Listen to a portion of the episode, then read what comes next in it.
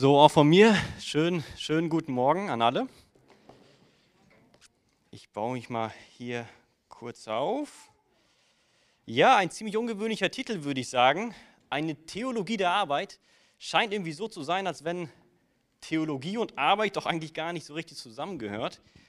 Aber ich denke, dass wir heute hoffentlich von der Bibel eines Besseren belehrt werden, dass Arbeit tatsächlich einen göttlichen Hintergrund hat, einen göttlichen Ursprung hat. Ich möchte mit der Frage beginnen, was ist das allererste, woran du denkst, wenn du Deutschland hörst? Was ist das allererste, woran du denkst, wenn dir jemand etwas von Deutschland erzählt? Steuern auf jeden Fall, ja. Vielleicht auch die deutsche Currywurst in der Kloppenburger Innenstadt. Pommes auch, die weißen Socken mit den Sandalen, die die Deutschen doch gerne tragen im Sommer. Vielleicht ist es ja auch die deutsche Automobilindustrie, VW und ähnliche. Wenn ich an Deutschland denke, dann denke ich an Made in Germany. Ihr kennt alle das Label hinten auf vielen Produkten, wo dann ganz groß oder vielleicht auch klein draufsteht, Made in Germany, hergestellt in Deutschland. Und wenn das auf ein Produkt zu finden ist, gerade im Ausland, dann denkt man sofort, boah, das Produkt muss Qualität haben. Das Produkt muss etwas leisten. Das Produkt muss lange andauern. Und gerade im, im, im Ausland äh, denkt man dann an, an die deutsche Ingenieurskunst, an die deutsche Fachmannskunst, die in dieses Produkt reingeflossen ist. Deutschland ist bekannt, nicht nur fürs Meckern, aber ich würde auch behaupten, für seine fleißige Arbeit. Aber das war nicht immer so gewesen. Wenn wir in die Vergangenheit zurückgehen, in das Mittelalter oder vielleicht noch weiter in die Vergangenheit zurückgehen, zur griechischen Antike, dann sehen wir ein sehr verzerrtes Bild von Arbeit. Wenn wir in die griechische Antike zurückgehen, also zur Zeit von Paulus und Ähnlichen vor ungefähr 2000 Jahren, dann hatte man eher so die Sichtweise auf Arbeit gehabt, dass Arbeit etwas ist, was unedel ist, was unnobel ist. Arbeit ist etwas, was man vermeiden sollte und Arbeit ist nur etwas, was die niedrigen Bevölkerungsstufen zu leisten haben. Die Sklaven und die Diener, die sollen arbeiten, aber die höheren Bevölkerungsgruppen, die können sich der Philosophie widmen oder ähnlichem. Zur griechischen Antike war Arbeit sehr verpönt war eben nicht gut angesehen worden. Und dann kommen wir zum Mittelalter, vor allem hier in Deutschland, wo es dann ebenfalls die drei Stufen der Bauern, der Klerus, die Geistlichen und die, der Adel gibt. Und da war das ähnlich gewesen. Arbeit, etwas Unedles, etwas Unnobles. Arbeit sollte man nicht tun, das sollen nur die Bauern tun. Und auf diesen Schultern von den Bauern sollen die Geistlichen, der Klerus und der Adel dann quasi sich selbst ernähren können. Arbeit ist etwas Schlechtes so zumindest in der Vergangenheit. Aber dann kam die Reformation. Und vor allem durch die Reformatoren wie Martin Luther, Ulrich Zwingli, Johannes Calvin hat sich das Bild von Arbeit wesentlich verändert. Während man dachte, dass Arbeit etwas Unedles ist, was, was, was vermieden werden sollte, haben vor allem durch die Lehre des Evangeliums, durch die Tiefen des Evangeliums den Westen und auch Deutschland massiv beeinflusst. Weil die, weil die Bibel uns zeigt, wie wir heute sehen werden, dass Arbeit eben nicht etwas Unnobles ist oder etwas Unedles ist. Arbeit ist heilig. Arbeit ist von Gott.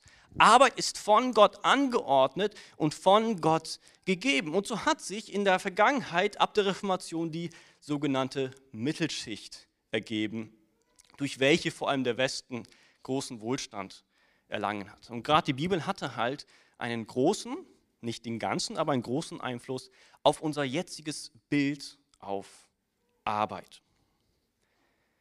Arbeit ist also gut. Arbeit ist heilig. Ich würde dir aber mal folgende Frage stellen. Das war das Idealbild gewesen von der Reformation. Arbeit ist etwas von Gott gewolltes, aber wenn wir mal uns das näher angucken, ähm, wie siehst du eigentlich Arbeit an? Was ist das, was du zuallererst mit Arbeit verbindest? Vielleicht denkst du an Montag sofort, oh nein, morgen wieder arbeiten nach dem Wochenende lieber nicht. Vielleicht siehst du Arbeit mehr als eine Anstrengung an, als einen Fluch an. Die meisten von uns würden sicherlich, wenn sie die Wahl hätten zwischen bedingungslosen Grundeinkommen und Arbeit, würden sie immer das bedingungslose Grundeinkommen wählen. Hauptsache Füße hochlegen, keine Anstrengung, keine Arbeit. Arbeit ist für uns etwas geworden oder in unserer Einstellung ist es etwas, was mehr ein Fluch ist und kein Segen. Arbeit ist mehr ein Zweck oder ein Mittel zum Zweck, um sich übers Wasser zu halten, um sich Nahrung und Getränke zu leisten oder vielleicht noch was Luxuriöses zuzulegen oder ähnliches. Arbeit ist nicht mehr als ein Mittel zum Zweck für uns geworden. Aber wir wollen uns fragen, was sagt die Bibel eigentlich zur Arbeit? Was ist Arbeit eigentlich wirklich? Und das möchten wir uns an drei Fragen heute widmen. Die erste Frage, die wir uns stellen werden, ist, was ist eigentlich Arbeit aus göttlicher, biblischer Perspektive? Die zweite Frage ist, warum eigentlich sollen wir arbeiten? Und die dritte Frage ist eine sehr praktische Frage, wie, mit welcher Einstellung soll ich arbeiten? Und wir werden uns nun offensichtlich der allerersten Frage widmen, was ist eigentlich Arbeit? Und die Bibel zeigt uns, dass Arbeit nicht negativ zu verstehen ist, sondern ganz im Gegenteil, sie ist wahnsinnig positiv. Wenn ich euch die Frage stellen würde, wann kommt zum allerersten Mal Arbeit in der Bibel vor? Wann, wann haben wir die erste Stelle, wo Arbeit in der Bibel eine Rolle spielt? Nicht unbedingt das Wort Arbeit, aber das Konzept, was hinter Arbeit steht. Etwas zu vollenden, zu verrichten oder ähnliches. Da würden manche vielleicht von euch auf die Zeit von den Israeliten in Ägypten verweisen, wie die Israeliten dort gearbeitet haben und äh, für die Ägypter Häuser gebaut haben. Das ist die erste Stelle, wo Arbeit vorkommt. Andere würden noch früher zurückgehen zu Kain und Abeln. Der eine ein Bauer, der andere ein, ein, ein Hirte. Oder andere noch weiter zurückgehen zu Adam und Eva, die Gärtner waren im Garten Eden. Aber die allererste Stelle, um die es sich um Arbeit dreht, kommt noch früher vor. Nämlich so früh, dass sie im allerersten Vers in der Bibel schon auftaucht. Nämlich heißt es dort im allerersten Vers, in 1. Mose 1,1, im Anfang schuf Gott den Himmel und die Erde. Gott schuf den Himmel und die Erde und was für eine Arbeit das ist. Wenn wir uns umsehen, die Natur, ich habe mich mal vor ein paar Monaten mit dem Universum beschäftigt, es ist Wahnsinn, was man dort alles draußen finden kann. Unsere Nachbargalaxien, durch ein Teleskop kann man die anblicken. Es ist Wahnsinn, was Gott dort erschaffen hat, in sechs buchstäblichen Tagen. Gott selbst, könnten wir sagen, ist ein Arbeiter. Er ist nicht nur ein Arbeiter, er ist der Arbeiter. Wir finden, Gott, wir finden also in der Bibel, dass Gott selbst ein Arbeiter ist. Und was für ein Arbeiter? Ich wird ihm hier zum Beispiel diese Arbeitsaktivität zugeschrieben, dass er die ganze Welt und das Universum erschaffen hat.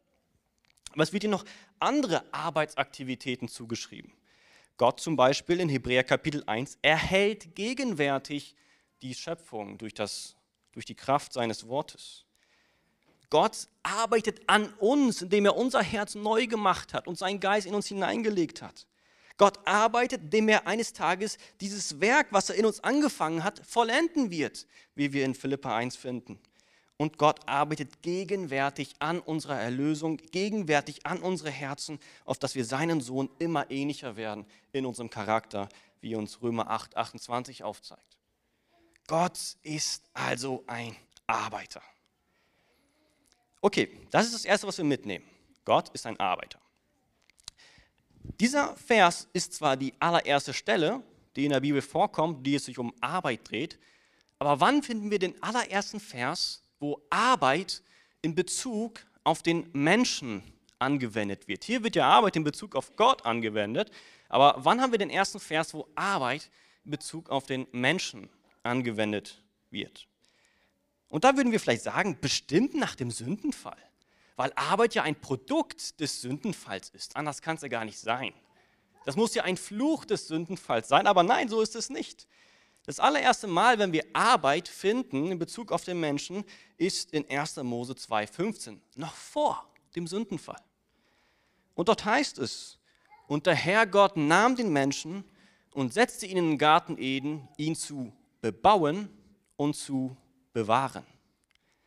Gott hat hier den Menschen eine Anordnung gegeben, eine Aufforderung, noch vor dem Sündenfall. Und das ist wichtig zu verstehen. Den Garten Eden zu bebauen und zu bewahren. Oder in anderen Worten, sie sollen Gärtner sein im Garten Eden, eines der ersten Berufe, die wir in der Bibel finden. Arbeit, sehen wir also hier, ist nicht ein Produkt des Fluches, nicht ein Produkt des Sündenfalls, sondern Gott hat schon vorher, vor dem Sündenfall, noch bevor Adam und Eva vom Baum der Erkenntnis des Guten und Bösen gegessen haben, schon vorher hat Gott angeordnet, dass der Mensch arbeiten soll. Nun, der Sündenfall hat unsere Arbeit schon beeinflusst.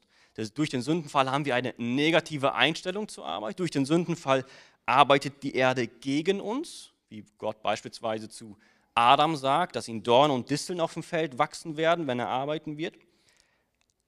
Aber Arbeit kommt nicht durch den Sündenfall, Arbeit kommt von Gott. Arbeit ist von Gott angeordnet. Das ist also das, was wir erst einmal sehen. Gott ist ein Arbeiter und er hat den Menschen angeordnet zu arbeiten.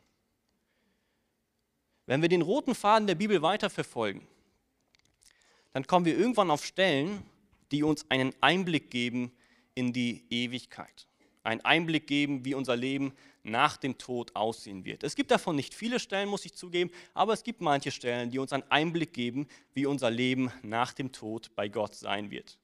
Wie wir dort leben werden im Paradies, im neuen Himmel oder neuen Erde. Und eines dieser Stellen ist Jesaja 65.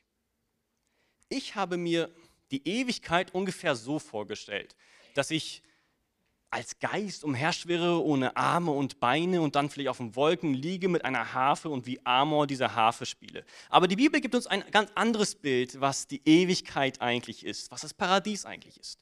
Und eine Sache, die wir unter anderem in der Ewigkeit noch machen werden, die finden wir in Jesaja 65, 21. Dort heißt es, sie werden Häuser bauen und bewohnen und Weinberge pflanzen und ihre Frucht essen in der Ewigkeit, im Paradies. Wie kann Arbeit in der Ewigkeit noch vorkommen? Wie können wir in der Ewigkeit noch arbeiten?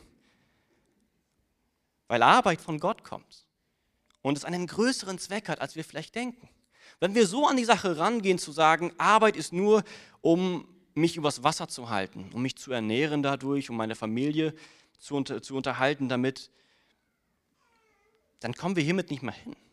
Wir brauchen eine größere Definition von Arbeit. Weil in der Ewigkeit gibt es keinen Tod, es gibt keine Verwesung. Wir brauchen nicht unbedingt Essen, um uns zum Leben zu halten. Warum arbeiten wir dann dennoch, ist dann die Frage. Weil Arbeit mehr ist als ein Mittel zum Zweck. Arbeit ist mehr als nur sich übers Wasser zu halten. Arbeit ist, und hier eine grobe, grobe Definition, Arbeit ist Gottes festgelegter, ewiger Plan für die Menschheit. Gott hat Arbeit angeordnet. Gott möchte, dass der Mensch arbeitet. Gott hat also angeordnet, dass wir arbeiten sollen. Und dann stellt sich ja als nächstes dann eigentlich die Frage, warum arbeiten wir eigentlich? Warum? Das Was haben wir größtenteils schon geklärt. Gott hat es festgesetzt. Er selbst ist ein Arbeiter. Wir werden auch in der Ewigkeit noch arbeiten. Aber warum? Warum hat Gott uns so geschaffen? Warum hat Gott die Ordnung, die Struktur dieser Welt so festgelegt, dass wir arbeiten? Weil ich meine, er ist ja Gott. Er hätte theoretisch in seiner Allmacht auch ein Scharaffenland erschaffen können, wo uns dann die, die Flügel, äh, die Chicken Wings in den Mund fliegen. Das hätte er theoretisch machen können. Aber warum hat er Arbeit dennoch ins Leben gerufen? Warum hat er Arbeit ins Leben gerufen, selbst wenn wir in der Ewigkeit sein werden, wo es ja kein Tod und keine Verwesung mehr gibt? Das ist eine wichtige Frage, die wir uns stellen müssen. Und die Bibel zeigt uns, dass Arbeit eben, wie ich schon häufig erwähnt habe, mehr ist als ein Mittel zum Zweck. Und ich möchte mit euch an diese Frage herangehen, indem ich euch mit euch den wichtigsten Vers durchgehe in Bezug auf die Arbeit. Der wichtigste Vers, nicht nur in Bezug auf die Arbeit, sondern allgemein der wichtigste Vers, wenn es darum geht, wenn wir wissen möchten, was der Mensch ist und wozu er eigentlich da ist. Der wichtigste Vers, den finden wir nämlich in im 1. Mose 1, 27. Und du magst dir vielleicht erstmal deinen Kopf vors Gesicht schlagen und dir denken, in dem Vers kommt nicht mal Arbeit vor. Wie kann das sich auf Arbeit beziehen und sogar der wichtigste Vers für die Arbeit sein? Wir wollen ihn gleich mal zusammen durchgehen. Dort nämlich heißt es, und Gott schuf den Menschen als sein Bild. Als Bild Gottes schuf er ihn. Als Mann und Frau schuf er sie. Er hat uns in seinem Ebenbild geschaffen. Aber für uns ist es erstmal eine komische Sprache, weil wir würden so eine Sprache heute nicht mehr verwenden. Wenn ich als Softwareentwickler Code schreibe und ein, ein Produkt entwickle, eine Software entwickle, dann sage ich nicht, das ist mein Bild, was ich geschaffen habe. Was meint es also, wenn, wenn Gott sagt, dass er uns in seinem Bild gemacht hat? Und da möchte ich mit euch zu einem kleinen Exkurs gehen, was diese Sprache, dass wir im Bild Gottes sind, eigentlich zu bedeuten hat. Ihr kennt sicherlich den allerersten Artikel in unserem Grundgesetz oder zumindest ein paar Worte davon, nämlich heißt es dort, die Würde des Menschen ist unantastbar. Die Würde des Menschen ist unantastbar. Das ist das Wichtigste, was im Grundgesetz niedergelegt worden ist. Die Würde des Menschen ist unantastbar. Oder auch die Unabhängigkeitserklärung von Amerika 1776. All men are created equal. Alle Menschen sind gleich geschaffen worden. Wir haben hier im Westen den Konsens, dass jeder einzelne Mensch, unabhängig von irgendetwas, was er tut, einen Wert besitzt. Jeder einzelne Mensch hat einen Wert in sich, eine Würde in sich, die ihn niemand nehmen kann. Ja, selbst der größte Straftäter, den es gibt, selbst dieser hat einen, eine Würde und einen Wert und mit dem darf nicht einfach so umgegangen werden, wie sich der Staat oder sonst irgendein anderer Mensch beliebt. China zum Beispiel, China hat nicht so einen Konsens, dass sie sagt, dass das Land sagt, äh, jeder Mensch hat Würde. Das, was dort Würde hat und Wert, ist der Staatsoberhaupt. Und mit den Menschen, mit der Bevölkerung kann theoretisch so umgegangen werden, wie sich der Staatsoberhaupt beliebig ist.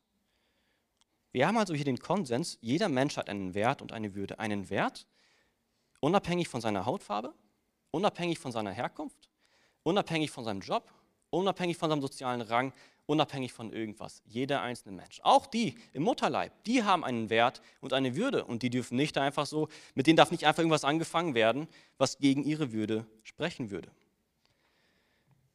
Nun, woher haben wir diesen Gedanken eigentlich, dass jeder Mensch Würde hat? Dieser so wertvolle Gedanken, auf den auch viele andere Gesetze wie die Meinungsfreiheit, die Demokratie aufbauen. Woher haben wir diesen Gedanken? Diesen Gedanken haben wir von diesem Vers, weil der Mensch in Gottes Bild geschaffen wurde. In einem atheistischen Weltbild macht es keinen Sinn, dass der Mensch Würde besitzt. In einem atheistischen Weltbild ist der Mensch nichts weiter als eine Weiterentwicklung von einem Tier. Was macht den Menschen besser als die Tiere? Was gibt dem Menschen Wert und Würde? In einem solchen atheistischen Weltbild gilt ja, der Stärkere gewinnt. Warum ist das dann illegal, andere zu bestehlen, zu belügen, zu töten?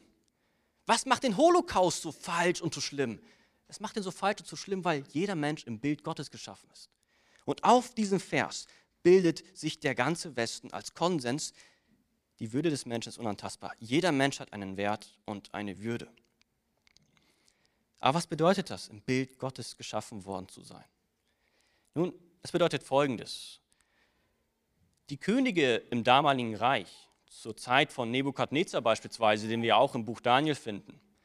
Sie haben Statuen, sie haben Bilder von sich im Reich aufgestellt. Und diese Statuen, diese Bilder hatten den Zweck, den Sinn, das Ziel gehabt, dass sie den König repräsentieren sollen. Stimmt's? So hat Nebukadnezar ja auch eine Statue bei sich im Reich aufgestellt, vor denen alle niederfallen mussten, anbeten mussten, weil diese Statue die Repräsentation des Königs ist. Und deswegen wurde die Statue nicht irgendwie gebaut. Sie wurde groß und mächtig gebaut, weil genau das die Größe und die Macht des Königs repräsentieren soll. Die Statue wurde nicht mit irgendwelchen Materialien gebaut, sie wurde mit schönen Materialien gebaut, sodass man sie ansieht und dort direkt die Schönheit des Königs entdecken kann.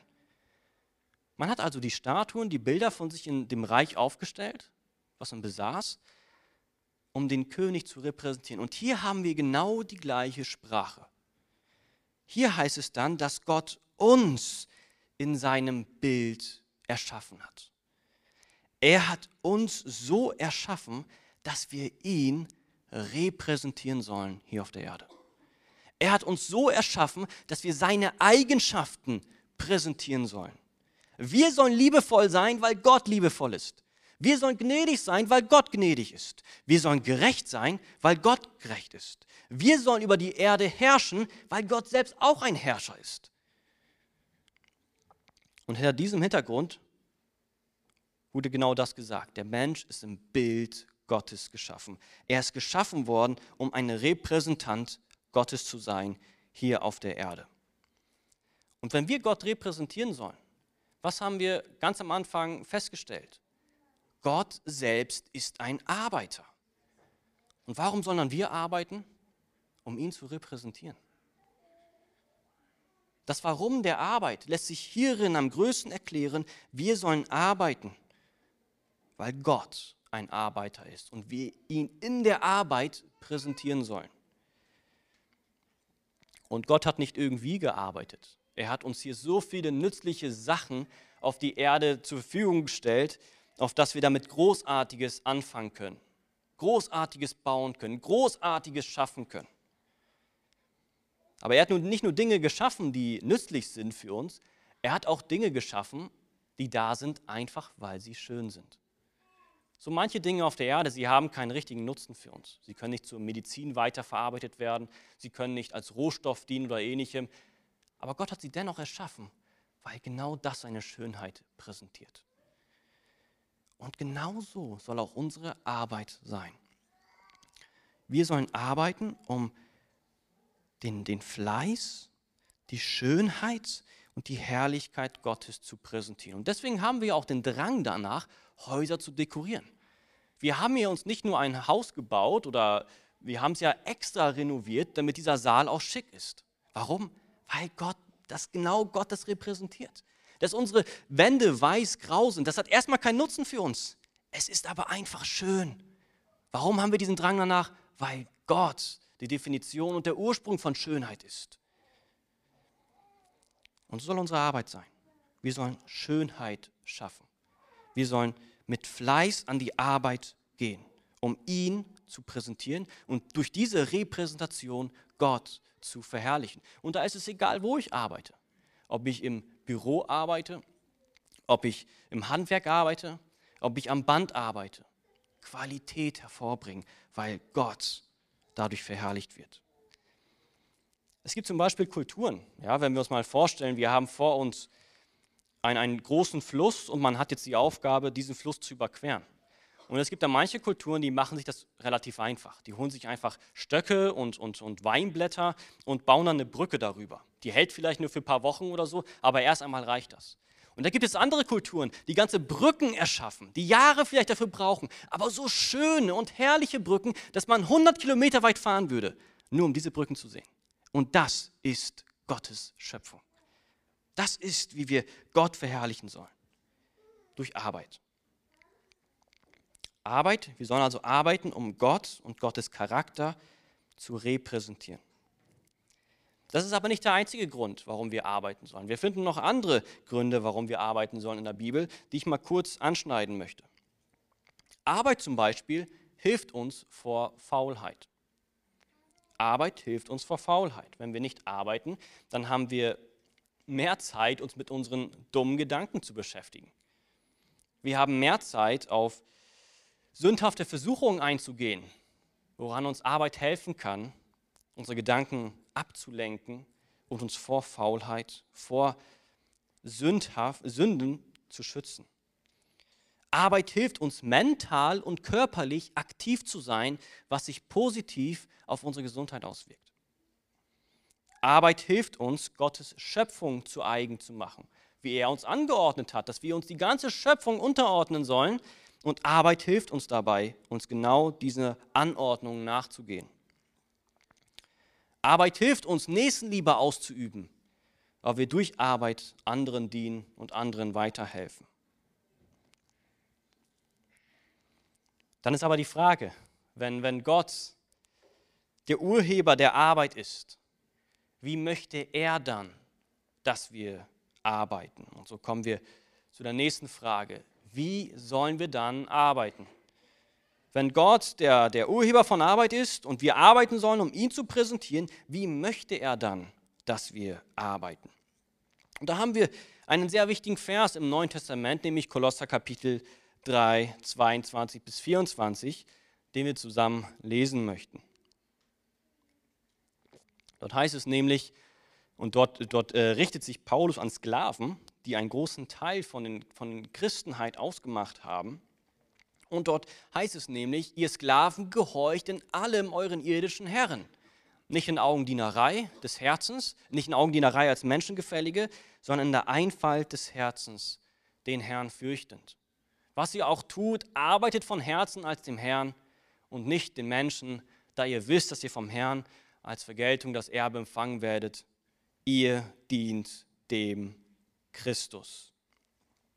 Wie schon erwähnt, er richtet sich an die Sklaven hier, die offensichtlich die schlimmsten Arbeitsbedingungen hatten. Sklaven hatten keine großen Rechte gehabt zur damaligen Zeit. Äh, sie galten nicht unter das römische Recht oder das griechische Recht. Sie wurden als Eigentum angesehen, als Objekte ihrer Meister. Und zu diesen Sklaven schreibt er nun Folgendes, dass sie in allem gehorsam sein sollen gegenüber ihren Bossen, gegenüber ihren Chefen. Ich meine, wir sind heute, Gott sei Dank, keine Sklaven mehr. Nichtsdestotrotz können wir hier ein Prinzip rausziehen, stimmt's? Das Prinzip ist nämlich, auch wir sollen logischerweise das tun, was unser Arbeitgeber von uns verlangt. Und natürlich hat das auch seine Grenzen. Wir, wir, werden nicht alles tun, was der Arbeitgeber verlangt. Wenn er zum Beispiel Sünden von uns verlangt, wenn er verlangt, dass wir lügen, dann sollen wir das offensichtlich nicht tun. Aber allgemein ist es ja logisch und, und greifbar, dass wir unserem Arbeitgeber gehorsam sein sollen. Wir sollen das tun, was er von uns fordert, wie es im Arbeitsvertrag oder ähnlichem festgesetzt worden ist. Wenn ich beauftragt worden bin, eine Klimaanlage zu installieren, dann installiere ich ja keine Heizung.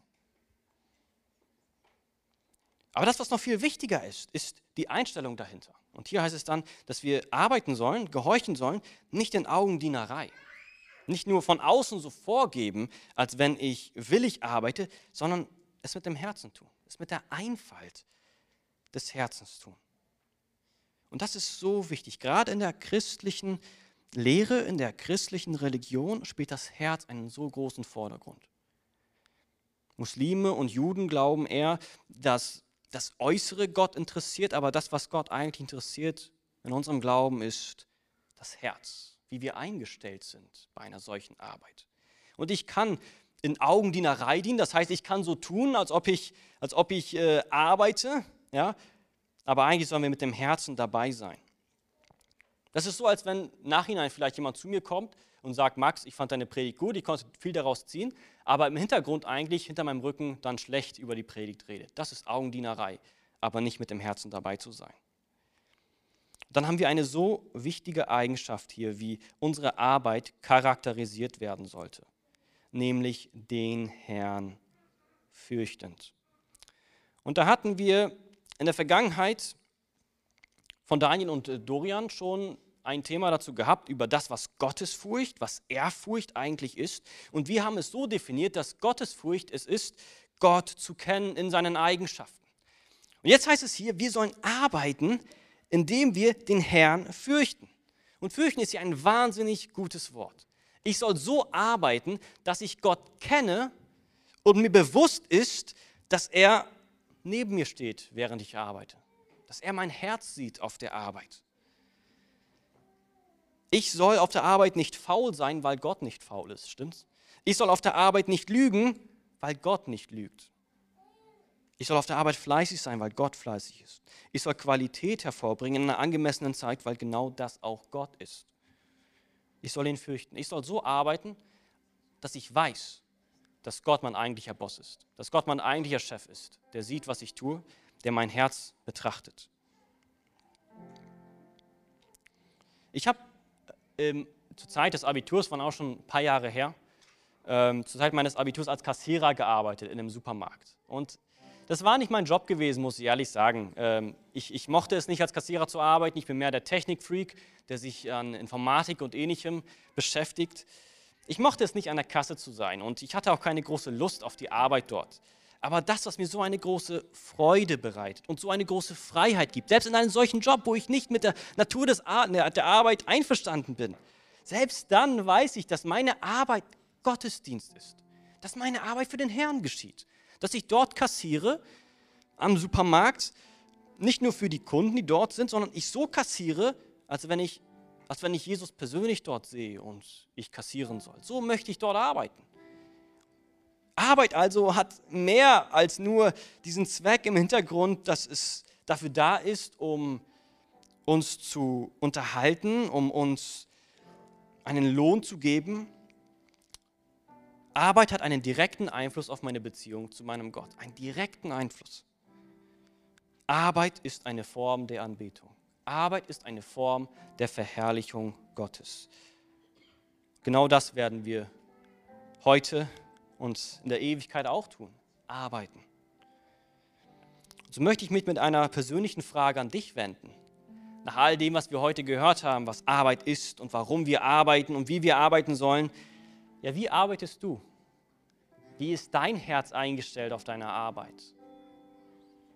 Was ist dein Ziel auf der Arbeit? Für wen arbeitest du? Ist dir bewusst, dass du für den Herrn schlussendlich arbeitest? Dass du für Gott dort auf der Arbeit bist? Ist dir das bewusst, dass du für den Schöpfer des gesamten Universums arbeitest? Und wenn, wenn du das weißt, wie gehst du dann an deine Arbeit heran? Ist deine Arbeit ein Bestandteil deines alltäglichen Gottesdienstes? ist Arbeit ein Bestandteil deiner Anbetung, dem du, ob du im Büro bist, im Handwerk oder auf dem Band, Qualität hervorbringst, zu Ehre Gottes. Lass uns zusammen beten und wir haben heute auch die nächsten Lieder sehr viel Zeit, uns nochmal zu verinnerlichen, diese Fragen zu verinnerlichen. Wie arbeite ich? Weiß ich, für wen ich arbeite? Und ist Arbeit eine Anbetung für mich, eine Verherrlichung Gottes? Ja, Herr und König, wir danken dir für dein Wort dass du uns offenbarst, wer du eigentlich bist, ein wahrer Arbeiter. Danke, dass du uns zeigst und uns nicht im Ungewissen lässt, dass auch wir arbeiten sollen, weil wir dich repräsentieren, dich verherrlichen als deine Schöpfung, indem wir Schönheit hervorbringen, indem wir arbeiten, um dich dadurch groß zu machen und dich dadurch zu verherrlichen. Helf uns, Herr, dass uns das bewusst wird, dass unsere Arbeit nicht nur als Mittel zum Zweck dient, um uns etwas leisten zu können, sondern dass Arbeit ebenfalls und der größere Grund Anbetung Gottes ist. Helf uns, diese Einstellung zu haben und helf uns dadurch auch Generationen zu verändern, indem wir arbeiten und Großes in diesem Land hervorbringen. Deines herrlichen Namens willen.